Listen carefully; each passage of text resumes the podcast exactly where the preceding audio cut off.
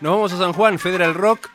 Hoy vamos a meternos con la música independiente. De hecho, estaba viendo que la Organización de Músicos Autoconvocados de San Juan, cuya sigla es OMA, realizará, realizó el primer festival de música independiente eh, con muchos protagonistas dentro de la escena sanjuanina. Conocemos muchos de Mendoza, que ya incluso muchos han desembarcado en Buenos Aires con mucho éxito, y hoy es el momento de conocer a una cantante sanjuanina de música independiente. Hablo de Eugenia Renata, que aquí se presenta ante nosotros.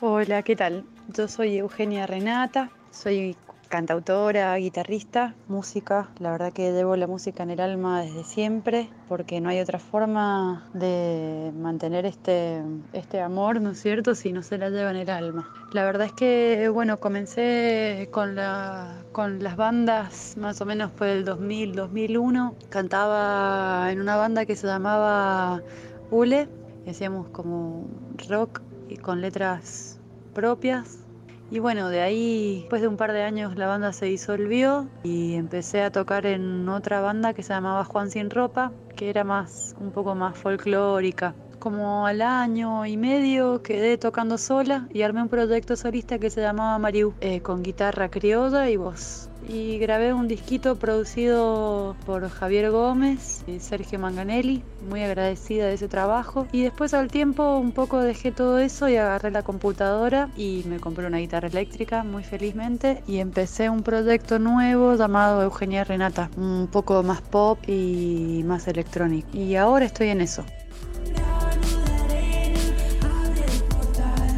Bueno, ahí nos contó bastante de su vida María, eh, María Eugenia Renata, eh, cómo llegó de, del acústico, electroacústico a la guitarra eléctrica.